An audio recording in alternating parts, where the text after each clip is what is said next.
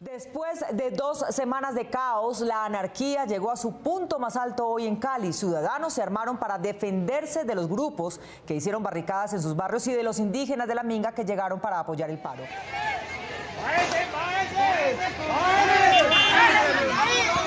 Nos tienen aquí, atrincherados. Por favor, apoyo arriba, apoyo arriba, porque nos están acá atacando. A todos nos están disparando los de acá atrás, de adelante y atrás. ¡Ojo, compañeros, agáchense!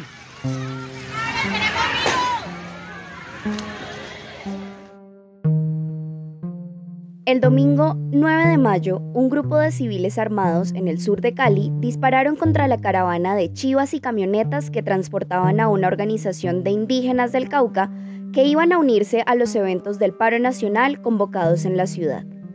Los disparos fueron precedidos por los bloqueos de las entradas a la ciudad realizados por los habitantes de los conjuntos residenciales de la zona y por una serie de provocaciones y agresiones físicas por parte de los indígenas. Las imágenes circularon muy pronto en las redes sociales. Indígenas con machetes caminaban por las aceras, golpeaban personas y rompían los vidrios de los carros. Un grupo de civiles, resguardados en camionetas blancas de alta gama, disparaban contra las chivas de la organización indígena. Las grabaciones mostraban a miembros de la Policía Nacional junto a los civiles armados, barricadas, puestos de vigilancia, tácticas para infundir miedo y agentes del Estado parcializados. Una guerra civil a pequeña escala. Muy pronto, el desconcierto se apoderó de la clase política, enfrentada a las movilizaciones sociales más sostenidas de la historia reciente del país, y ante la ruptura de la convivencia en Cali y la incapacidad de las instituciones civiles para resolver los conflictos políticos, una pregunta empezó a estar en la boca de todos. ¿Dónde está el presidente de la República? Cauca exigimos la presencia del gobierno nacional. Acá, en nuestro departamento, los alcaldes de los municipios, la arquidiócesis de Cali, los líderes sociales, estamos trabajando en las mesas para los corredores humanitarios. Presidente Iván Duque, hay un problema indígena y hay un paro ciudadano. Es un problema político y es un problema político de carácter nacional que se escenifica en Cali.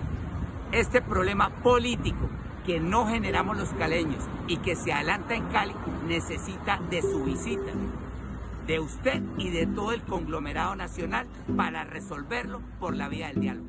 Una semana después, el noticiero Noticias 1 publicó el pantallazo de un grupo de WhatsApp en el que una doctora en Cali escribió que estaba dispuesta a aportar plata para que un grupo paramilitar asesinara a un grupo de indígenas. ¿Por qué llegamos hasta acá? ¿Qué contexto político y social alimenta el hecho de que existan grupos informales de civiles armados que están dispuestos a matar a un grupo de indígenas que viajan a una ciudad a ejercer su derecho constitucional a la protesta?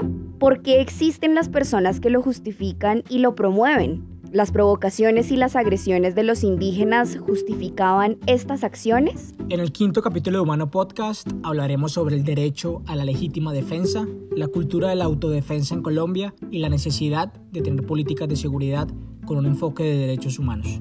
Mi nombre es Edgar Quintero. Y el mío es Laura Parada. Humano Podcast es un proyecto en el que analizamos diferentes realidades llevando hasta tu oído investigaciones, reflexiones, conversaciones y debates con un enfoque de derechos humanos. Bienvenidos.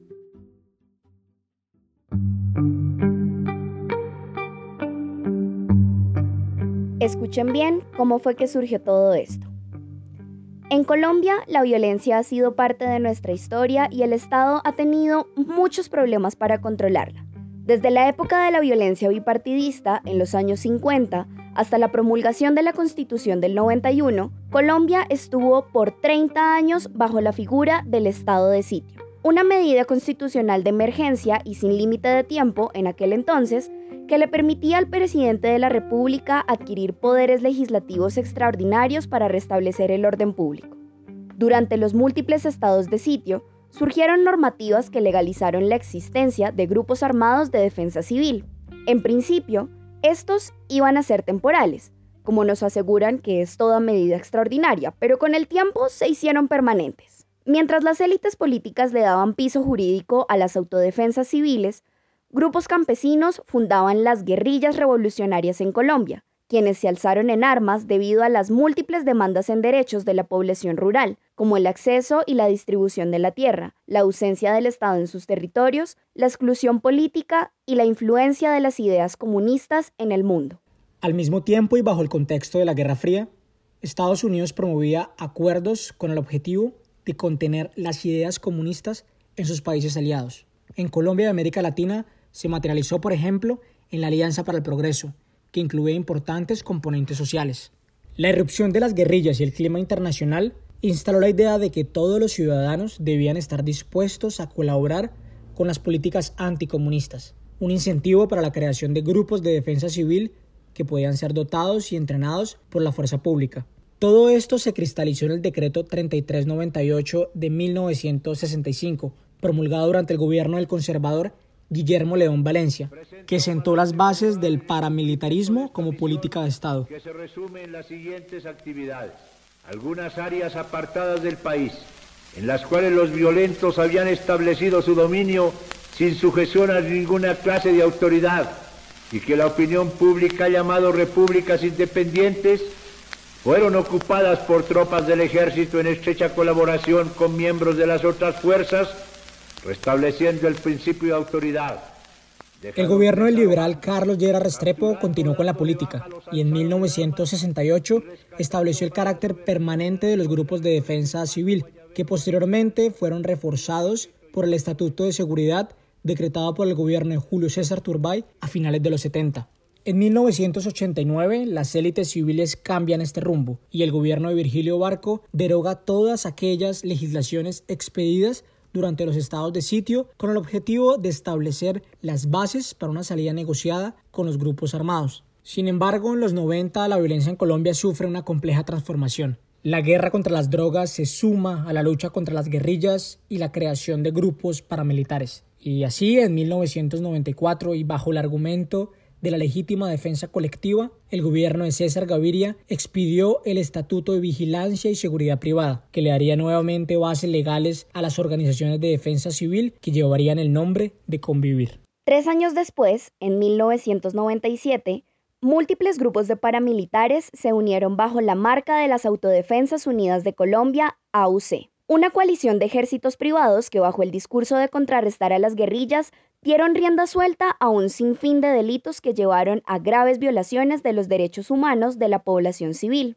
En este año de explosión de organizaciones paramilitares, se demandó por inconstitucionalidad el Estatuto de Seguridad y Vigilancia que las había legalizado. Sin embargo, la Corte Constitucional sorpresivamente reconoció su legalidad mediante la sentencia C-572 del 97, argumentando que los ciudadanos no podían limitarse a ser espectadores pasivos de su propia destrucción, que existía el derecho a la legítima defensa colectiva, y que los ciudadanos mediante la participación en estos grupos cumplían con su deber constitucional de participar en la vida política y comunitaria del país. Cuatro magistrados se mostraron en contra de la decisión y afirmaron que esta era una sentencia exótica y alejada de los valores de interpretación de la Corte. En su criterio, el uso de las armas debe ser un monopolio del Estado. De lo contrario, una espiral de violencia sin límites podía desencadenarse. Y lamentablemente, Así fue. Se perdió la oportunidad de declarar como ilegales estas organizaciones que ejecutaron crímenes en contra de miles de personas. Movimientos cívicos, populares, sindicales, campesinos, indígenas, afrodescendientes y defensores de derechos humanos sufrieron su violencia. De acuerdo con el informe Basta Ya, creado por el Centro Nacional de Memoria Histórica, más del 50% de los desplazados internos en Colombia y el 59% de las masacres cometidas en medio del conflicto armado son adjudicables a estos grupos paramilitares, que llegaron a tener 30.000 miembros. El crecimiento de estos grupos armados de ultraderecha obedeció al financiamiento del narcotráfico, las subvenciones de grandes hacendados que demandaban protección y los aportes de empresas que ya han sido condenadas, como la multinacional Chiquita Brandt. Y también Chiquita Brands se constituyó en la primera empresa que debe responder por crímenes de guerra en nuestro país. Sus directivos en Colombia y Cincinnati deben responder por los aportes que le hicieron a la organización de Carlos Castaño. Esto fue entre los años de 1997 y 2000. También se beneficiaron del respaldo institucional de múltiples agentes del Estado y de pactos que realizaron con un sector de la clase política como sucedió con el Pacto de Relito en 2001, al punto que lograron posicionar altos mandos políticos y legislativos que actuaran a su conveniencia.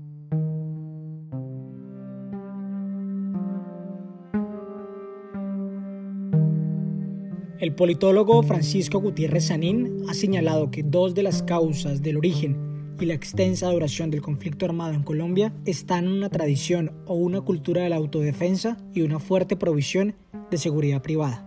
Durante los últimos 60 años, diferentes grupos de colombianos han decidido organizar grupos armados para reaccionar contra la violencia política o contra amenazas criminales como el secuestro y la extorsión, o para proteger la cadena de producción y distribución de grandes negocios ilegales como el narcotráfico. Pero la cultura de la autodefensa y la provisión de seguridad privada no solo han estado presentes en territorios de la periferia, ni han sido banderas exclusivas de clases rurales de extrema derecha. El Estado colombiano, bajo diferentes gobiernos, los ha integrado a la institucionalidad democrática del país, como lo señalamos en el recuento histórico. Nuestras élites civiles han minado con sus discursos y su producción legal el monopolio de la fuerza por parte del Estado. El paramilitarismo fue la versión más sofisticada y perversa de estas ideas una fuerza política y militar promovida por unas élites rurales radicalizadas por la violencia guerrillera y que bajo la financiación ilimitada del narcotráfico organizaron una constelación de ejércitos privados que cooptó a un sector de la clase política y muy pronto empezó a representar un verdadero peligro para los actores políticos y sociales que los promovieron. ¿Serán los militares, los paramilitares, las autodefensas, los periodistas, las autodefensas campesinas o quién será? Dios bendito. Uy, señores periodistas, buenas noches. ¿Cómo, dice? El doctor Álvaro Uribe Vélez, gobernador de Antioquia. No, él salió, sí, a conseguir más armas. No, es que le... Sí. Bueno, que esté muy bien, señorita periodista, y saludos por allá. Uy, no, no, no. Este doctor Álvaro Uribe Vélez ya no sabe si la guerra es para civiles o para militares. ¿Será que sin armas no se puede convivir en este país? El gobierno de Álvaro Uribe Vélez, elegido en 2002 con la promesa de derrotar militarmente a las guerrillas, lideró un proceso de desmovilización con los grupos paramilitares que concluyó en la Ley de Justicia y Paz. La relación de Uribe y las instituciones que le dieron base legal a las autodefensas estaban documentadas. De hecho, como gobernador de Antioquia, fue uno de los primeros en acoger y promoverlas convivir que después se saldrían de control. En 2005, ya como presidente, cambió de opinión y afirmó públicamente que en muchas regiones de Colombia el remedio de los paramilitares había resultado tan grave como la enfermedad. La ley de justicia y paz contó con los pilares de la verdad, justicia y reparación. Y hay cifras importantes de desmovilización por parte de grupos paramilitares. Sin embargo, 15 años después de este proceso, la impunidad es notoria. Según la Jurisdicción de Justicia y Paz, hasta 2020 se han emitido 68 sentencias condenatorias que cobijan a 38.426 personas sobre 134.370 que se tienen registradas en total como víctimas de paramilitares. Además, según las investigaciones del medio Rutas del Conflicto y de instituciones como el Centro Nacional de Memoria Histórica, existió un proceso de rearme por parte de algunas de sus estructuras medias, transformadas en bandas criminales o BACRIM y que han estado involucrados en el aumento de los asesinatos de líderes sociales.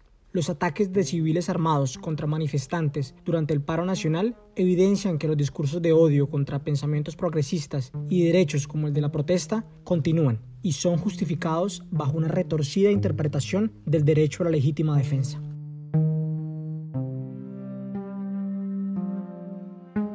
Actualmente, dentro de nuestro ordenamiento jurídico, la legítima defensa se consagra en el artículo 32 del Código Penal como una causal de ausencia de responsabilidad, que obra cuando alguien defiende un derecho propio o ajeno en contra de una agresión ilegal e inminente, siempre que la defensa sea ejecutada proporcional a la agresión. Es importante aclarar que esta figura cobija únicamente acciones individuales, no colectivas, y que para que la defensa sea considerada como legítima, hay que entrar a evaluar los siguientes criterios. Primero, debemos analizar si la agresión que se ejerce en defensa es la única y mejor manera de actuar para evitar la vulneración del derecho propio o ajeno. Después, debemos observar si la agresión es ilegal y urgente, o sea que ocurre en el momento mismo y no se puede prever. Y finalmente, debemos analizar si la defensa es proporcional a la agresión. Por ejemplo, Si roban a alguien con un arma, será legítimo responder con un arma equivalente, pero se deberá buscar una lesión que simplemente detenga la conducta delictiva, más no que se convierta en una acción de daño desmedida.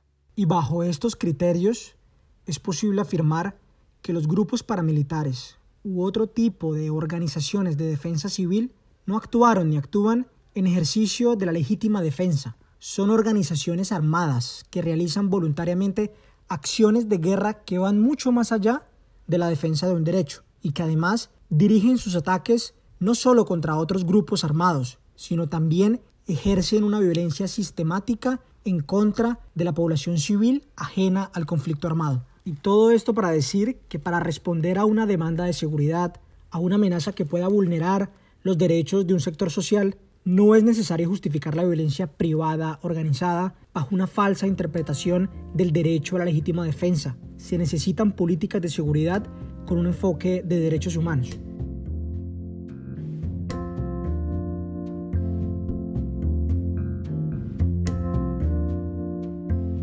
Una política de seguridad basada en los derechos humanos es integral y comprende que su objetivo es la protección y salvaguarda de derechos de toda la ciudadanía, sin ningún tipo de discriminación o preferencia, que protege las diferencias ideológicas y condena los discursos de odio. Es una política que anima el debate y la comunicación y ofrece garantías de participación, que evita la estigmatización y es asertiva en su lenguaje mediante el respeto de toda garantía constitucional.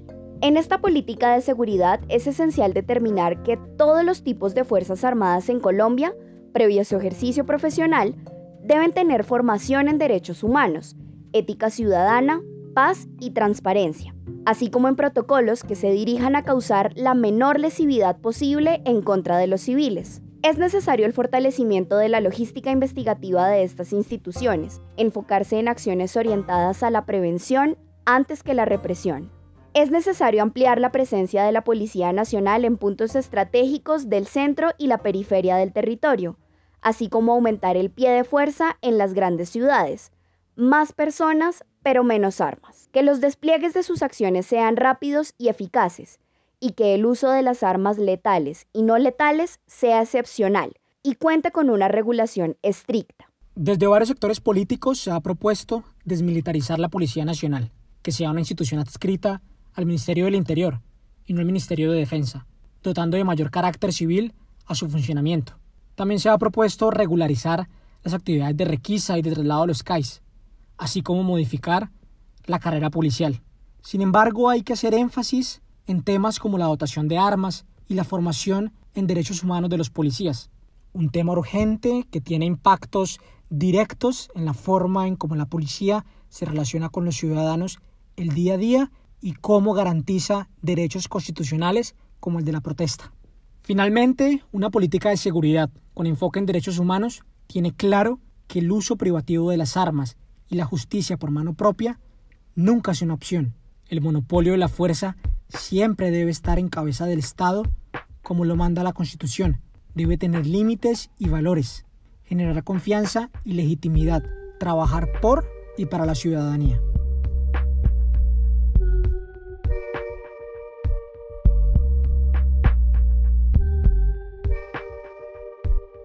Una investigación periodística de Noticias 1 reveló la existencia de grupos de WhatsApp integrados por habitantes de Cali que tienen como objetivo coordinar acciones para proteger sus propiedades. Una coordinación informal para proveer seguridad privada que tiene como antecedente el toque de queda decretado después de las movilizaciones sociales del 21 de noviembre del 2019 cuando una desastrosa combinación entre vandalismo, noticias falsas y paranoia alentaron a vecinos a defender sus conjuntos residenciales con palos, armas ligeras y camionetas blindadas. Se trató de una nueva y peligrosa unión entre la cultura de la autodefensa en Colombia, la privatización de la seguridad y la profunda desconfianza de los colombianos frente a las capacidades del Estado para proveer seguridad. El enfrentamiento entre civiles del pasado 9 de mayo recogió esa experiencia, esta vez potenciada por una frágil convivencia social en Cali, epicentro de las actuales movilizaciones sociales, la creciente violencia policial y los bloqueos de carreteras que han afectado el abastecimiento de gasolina y de productos básicos en la ciudad.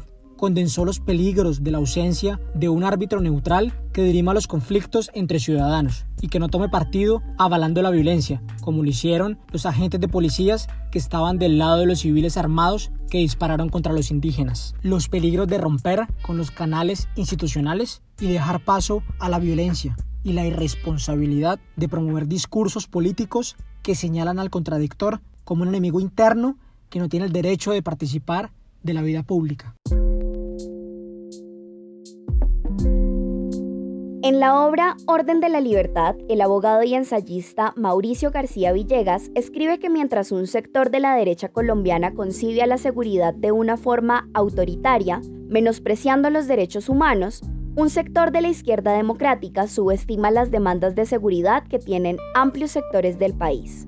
Entonces, ¿es posible implementar políticas de seguridad que partan del respeto a los derechos humanos y que abracen nuestros valores constitucionales?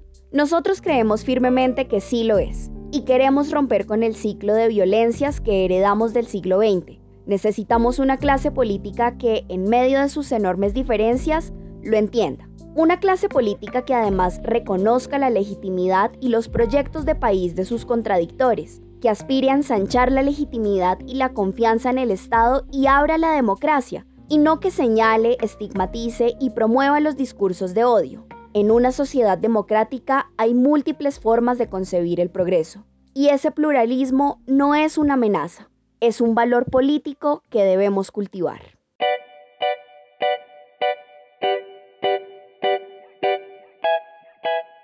La idea original de este podcast es de Laura Parada y de quien les habla Edgar Quintero Herrera.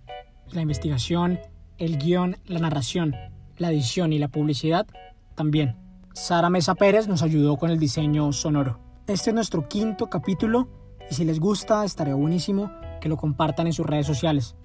También nos pueden seguir en Instagram como Humano Podcast y nos pueden saludar, comentar y criticar. Estamos en las principales plataformas de audio como Spotify, Google Podcast y Apple Podcast. Y si no tienen ninguna, también subimos los capítulos a YouTube. Gracias por llegar hasta acá y nos escuchamos en 15 días en otro episodio de Humano Podcast.